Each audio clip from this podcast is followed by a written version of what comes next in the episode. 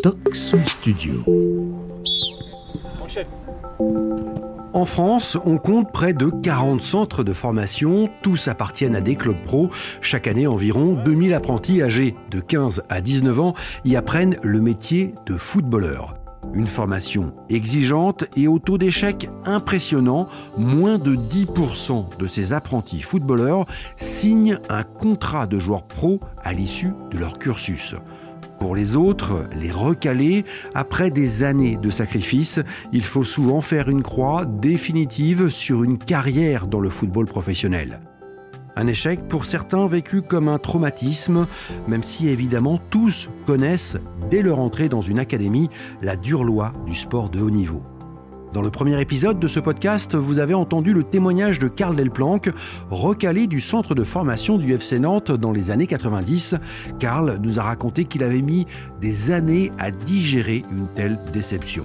Dans ce deuxième épisode, je vous propose justement de parler des impacts psychologiques d'un échec en centre de formation avec Rodolphe Guilbeault, psychologue du sport. Ce que l'on oublie, c'est qu'on a affaire à des jeunes adolescents en pleine construction identitaire qui engage beaucoup d'eux dans une discipline et qui, euh, peut-être pour une part d'entre eux, ne les amène pas à développer un projet plus large finalement que, celui exclusif avec euh, la pratique du football. Je m'appelle Christophe Artus, bienvenue dans Recaler du foot. Direction le CHU de Nantes, c'est le lieu de travail de Rodolphe Guilbeault. Rodolphe, le monde du foot, il connaît. Au lycée, il était dans une section sport-études, puis, à la fin des années 90, il a été pensionnaire du centre de formation des Chamois Niortais. Lui aussi a touché du doigt le rêve de devenir footballeur professionnel. Aujourd'hui, il est donc psychologue du sport et ce qui est intéressant, c'est qu'il ne travaille avec aucun club de foot pro, donc sa parole est libre et neutre. On va s'installer là, dans les roses. Ouais. Si ça vous va, en termes de dispositif. Merci beaucoup Rodolphe Guilbault de nous recevoir ici. Nous sommes au service addictologie du CHU euh, de Nantes.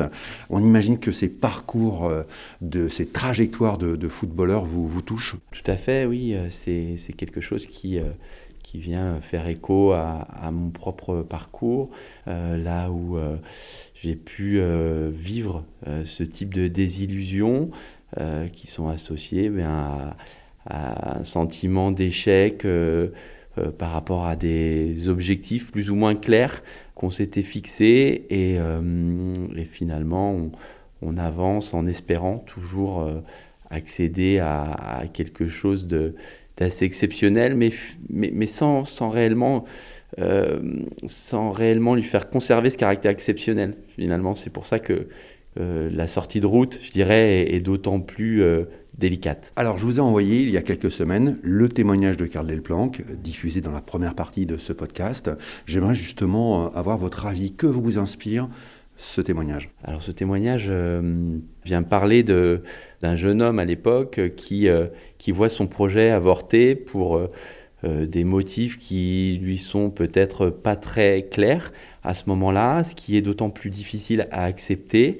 On, voit ensuite que il y aura d'autres désillusions. Il évoque notamment euh, euh, ce, vrai faux transfert vers, euh, vers un nouveau club professionnel qui ne peut pas se faire par rapport à, des motifs bah, qui lui appartiennent pas, hein, des motifs économiques. donc on, peut repérer une répétition des désillusions et, et ça m'amène à parler du, phénomène de résilience qui, qui vient un petit peu parler de la capacité euh, d'une personne à surmonter un événement qui a pu être traumatique. C'est ce que connaissent, c'est ce que vivent euh, beaucoup de recalés euh, du foot, ce qu'a vécu Karl Delplanque. Oui, tout à fait. On, s'aperçoit que c'est finalement une histoire assez classique. lorsqu'on observe les trajectoires de footballeurs, d'autant plus qu'on sait qu'il y a beaucoup de postulants, peu d'élus, donc ce, qui, ce qui renforce le nombre de personnes qui vont être touchées par ce, on va dire, par ce, type de, situation. Euh, et c'est ce qui peut-être en fait euh, quelque chose d'un peu euh, banal pour ce milieu-là et qui n'est pas considéré à sa juste valeur, en tout cas à, cette époque-là, puisque là on parle des années 90 et que aujourd'hui il y a peut-être, et, on peut le souhaiter, des outils, des accompagnements mis à disposition des jeunes joueurs pour que euh, la chute soit moins vertigineuse qu'elle ne l'a été pour Karl et, beaucoup d'autres euh, jeunes footballeurs qui, euh, qui finalement étaient en quête de réussite et, dont l'épilogue finalement est, pas si, est, pas si comment dire, surprenant puisque dès le départ, on sait qu'il y aura peu d'élus, et à la fin, malgré tout, c'est très brutal. Donc on peut se demander dans quelle mesure euh, on rappelle à ces jeunes joueurs euh, que, que, l'épilogue a plus de chances d'être malheureux que, que d'être euh, sous les paillettes comme, comme ils le souhaitent initialement. Pourtant, dans les centres de formation, il est régulièrement rappeler qu'il y aura très peu d'élus.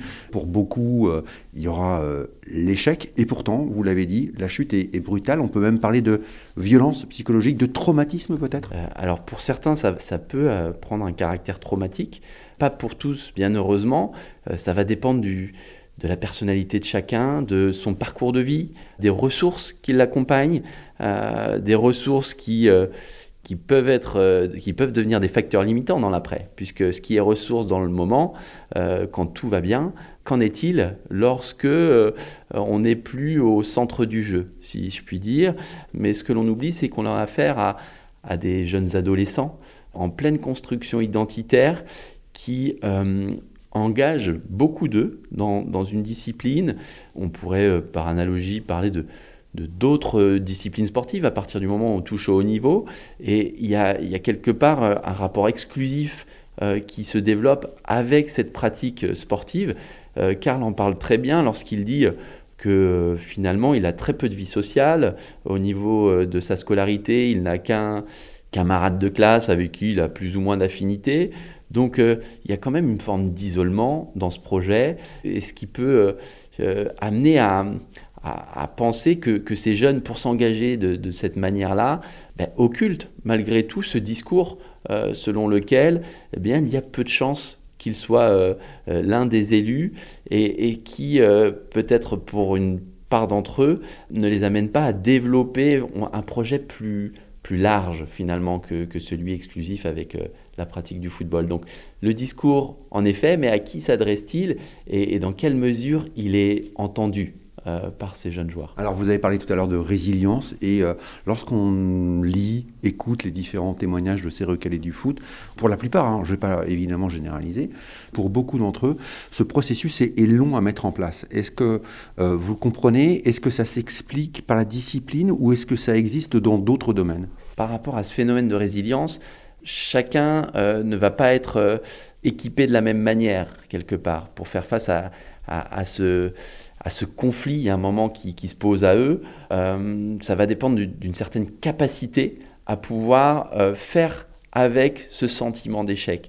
Et là, euh, on pourrait penser que déjà avant, ces jeunes joueurs ont un parcours de vie dans une famille qui va leur permettre de développer des aptitudes à à, affronter certains événements et puis peut-être va leur attribuer aussi une, estime d'eux. Euh, et cette, euh, cette, estime de soi, euh, finalement, elle va être prépondérante dans cet après-coup hein, de, de, déception parce que si cette estime est, fragile, eh bien, c'est ce qui, ça va être d'autant plus égratigné, ça va être ravivé par ce sentiment d'échec. Euh, est-ce que le jeune footballeur attribue sa valeur à finalement à son parcours sportif ou est-ce que est-ce qu'il est un individu qui a une valeur euh, qui va au-delà de ses capacités euh, footballistiques, athlétiques, techniques, voilà. Et donc on est dans la reconstruction là finalement après? La reconstruction dès lors qu'il y a eu traumatisme.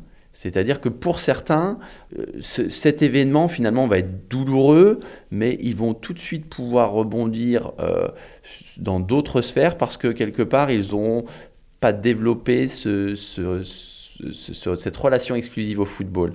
Ceux qui auront été dans l'exclusivité, qui se sont sentis investis d'une mission, qui auront euh, fait des promesses quelque part euh, de manière tacite euh, auprès de, proches ou qui, auront finalement une motivation un peu plus extrinsèque, ça, sera, ça sera en effet difficile par la suite. Et, c'est là que finalement les ressources vont être importantes et que le sentiment d'isolement peut ne pas favoriser cette reconstruction, restructuration, on va dire, identitaire euh, dont vous parlez, mais on peut imaginer qu'il y avait déjà une fragilité en amont. Évidemment, euh, depuis quelques années, euh, il y a une prise de conscience hein, dans les centres de formation pour mieux accompagner ces jeunes recalés. Je lisais notamment certains de vos confrères qui s'interrogeait sur euh, la vulnérabilité euh, psychologique de, certains et qu'il faudrait peut-être en amont, en fait, euh, avant l'entrée en centre de formation, déceler ces jeunes plus vulnérables. Est-ce que vous êtes d'accord avec cette approche? Alors là, on serait, on serait dans une dynamique de, profilage, finalement. ça, c'est quelque part le fantasme un peu de, de, tout entraîneur, de pouvoir déjà lire quelle va être la trajectoire euh, de l'individu qui est face à lui. Est-ce qu'il a les capacités, est-ce qu'il a le mental pour être un champion? Alors ça, c'est quelque chose qui est, qui est difficile puisque, comme je vous le disais tout à l'heure, ce sont de, jeunes individus encore en pleine construction. Donc ça voudrait dire qu'on finalement on étiqueterait sur, euh, sur un temps d'entretien, hein, si c'était fait dans, des conditions, on va dire, correctes et, suffisamment euh, investi, euh, ça veut dire qu'on pourrait évaluer euh, en une heure d'entretien si cette personne est vulnérable psychologiquement. Ça, ça, me semble ambitieux, ça me semble même... cette notion d'étiquette, là, me dérange personnellement, parce que ça voudrait dire qu'on on, estime que, cet individu ne peut pas se développer autrement que ce qu'on évalue à l'instant T.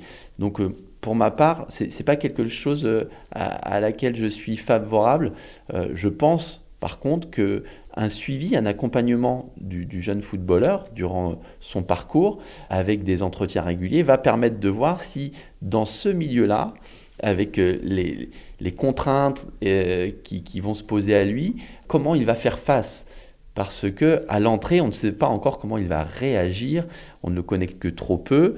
Euh, il y a cette dimension euh, euh, sociale où il va être un petit peu en marge. donc, est-ce que est-ce qu'il va y avoir un manque de, son réseau amical, par exemple, de sa, sphère familiale? Chaque individu ne va pas réagir de la même manière, et donc ça me semble important de d'abord d'abord considérer les on va dire, ce qu'il peut mettre en jeu, euh, ses, aptitudes d'intelligence de jeu, euh, technique, euh, athlétique, pour ensuite voir comment lui va se développer. encore faut-il se donner les moyens d'accompagner ce jeune joueur parce que c'est du temps, c'est de l'investissement, et puis qui l'évalue Ça, c'est une véritable question.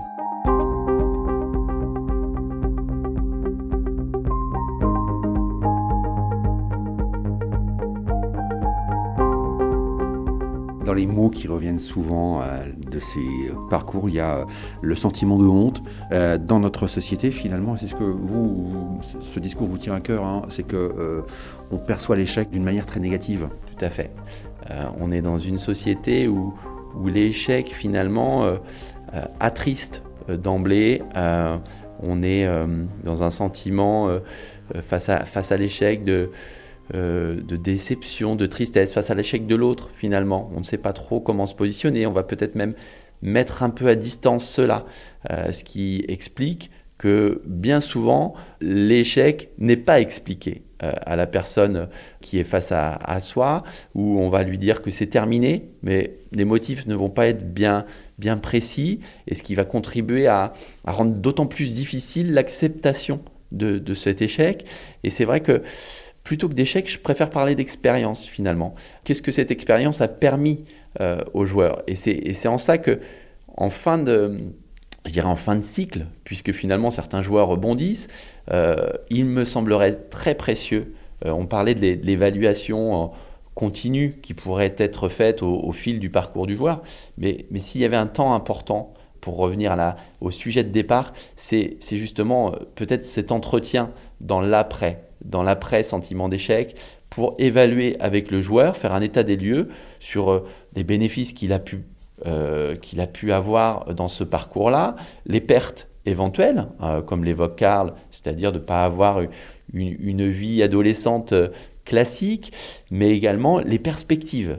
C'est-à-dire qu'aujourd'hui, avec cette balance gain-perte, ben, ça, peut laisser aussi place à plein de choses. Et puis, c'est aussi l'opportunité puisque chaque moment de crise est finalement une opportunité de réorientation, de changement ou d'évolution, eh de, se repenser et de voir en quoi le monde sportif, et du football en l'occurrence ici, pouvait répondre à des besoins à un moment, peut-être qu'il ne peut plus y répondre, ou alors euh, peut-être que ça va venir conforter l'idée de, se projeter euh, dans un ailleurs qui reste euh, celui du, milieu du football. Ça veut dire aussi qu'il faut que dans le milieu du foot, dans le sport de haut niveau en règle générale, on prenne en compte la dimension humaine et psychologique aussi. Est-ce que c'est le cas aujourd'hui?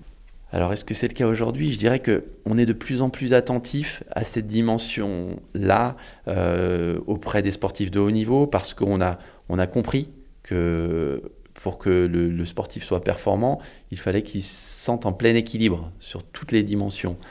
Et aujourd'hui, on entend beaucoup parler de préparateurs mentaux notamment, qui sont là vraiment dans une optique de performance. Donc je dirais que on s'y intéresse dans, une optique de performance. Voilà, c'est toujours ce qui, c'est toujours ce qui guide, euh, on va dire, euh, les, les ressources mises en place par les staffs. Et euh, finalement, la dimension humaine, je, me pose quand même la question de savoir si elle est tant prise en compte que ça.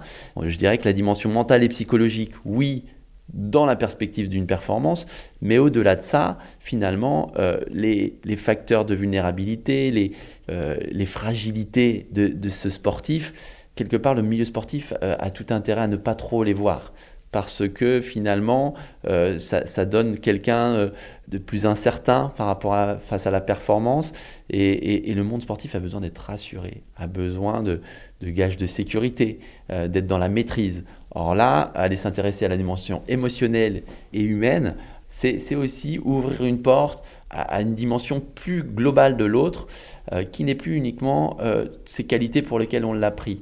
Donc euh, voilà, moi c'est quelque chose qui, qui m'interroge, cette dimension humaine. Je ne suis pas certain qu'elle soit totalement prise en compte. Et il y a un phénomène qui parle de ça, c'est que finalement, une fois que c'est terminé, qui est là euh, Est-ce qu'il y a quelque chose qui est mis en place pour accompagner justement cet après-échec et laisser toute la place à cette dimension humaine, à toute cette émotion qui se traduit par de la déception, de la tristesse, de la frustration, de la colère, parfois de la haine parce que, parce ce sportif ne comprend pas pourquoi il a été mis de côté. Et là, je pense que derrière, à ma connaissance, je ne vois pas de structure qui mette des accompagnements post-parcours en place. Donc ça dit bien que, que l'humain est laissé de côté une fois que le sportif n'est plus valide ou validé.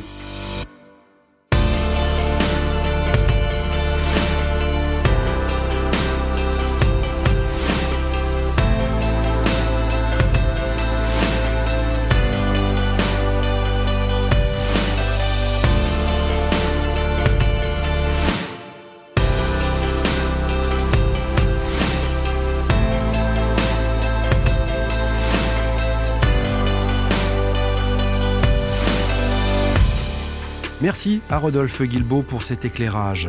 Alors justement, comment les centres de formation accompagnent les jeunes qui ne signent pas de contrat à l'issue de leur formation? On en parle dans le troisième et dernier épisode de ce podcast avec Mathieu Bidot, responsable du recrutement au centre de formation du FC Nantes. Vous avez aimé ce programme Notez-le, commentez-le et évidemment recommandez-le à vos proches. Et puis pour être sûr de ne pas manquer le prochain épisode, abonnez-vous sur votre plateforme d'écoute préférée. Recaler du foot est une production Toxon Studio.